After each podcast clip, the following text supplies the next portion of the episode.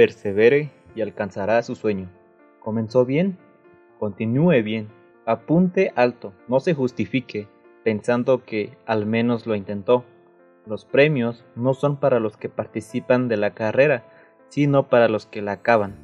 Levántese, todavía puede lograrlo. No se quede a mitad de camino. Lo fatigoso del trayecto puede hacernos perder la brújula. No desorientamos.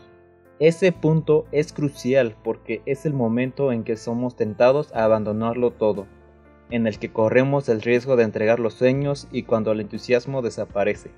Un médico, investigador de la conducta humana, aseguró, el éxito es ir de fracaso en fracaso con entusiasmo. El elemento esencial para lograr superar el fracaso se llama entusiasmo, entusiasmo y perseverancia. En la práctica resulta ser una magnífica combinación. Alguien expresó de forma atinada, cada mañana tiene dos mangos. Puedes asir al mango de la angustia o el mango del entusiasmo. Según el mango que escojas, será el día. Existen algunas claves para tener en cuenta para no conformarnos con lo poco. Puede tener tan poco como le satisfaga. No obtendrá en la vida más de lo que desea. Si está satisfecho con lo que tiene, no deseará más. Una de las claves para progresar es desarrollar un profundo anhelo por crecer. El hombre de campo puede llevar a su caballo a beber agua en el fresco arroyo que recorre su tierra pero no puede obligarlo a beber. Usted fue creado para triunfar. Sin embargo, la decisión es suya. ¿Se conforma con lo alcanzado o anhela intensamente sentir la expectativa que generan las cosas nuevas? Si prosigue en su intento de buscar y no conformarse, seguramente lo logrará. Solo será cuestión de tiempo. En la vida podemos ir tan lejos como lo deseemos y creamos en la medida en que avancemos, también lo hará el sueño.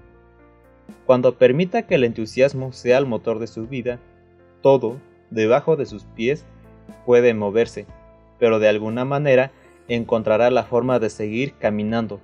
Seguramente, sus pies no resbalarán, no fracasará. La actitud del hombre perseverante mira siempre hacia el lugar correcto, adelante la ubicación de los ojos en el ser humano no es resultante de la casualidad. Los ojos están en la cara y no en la espalda. De alguna forma, el lugar responde al propósito.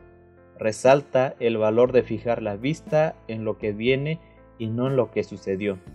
Primero, debe tener una visión, saber con exactitud dónde quiere llegar. Segundo, trace la manera en que va a llegar ahí, elabore una estrategia. Si la esperanza es colocada en el lugar exacto, el camino puede ser sinuoso, pero el resultado será próspero.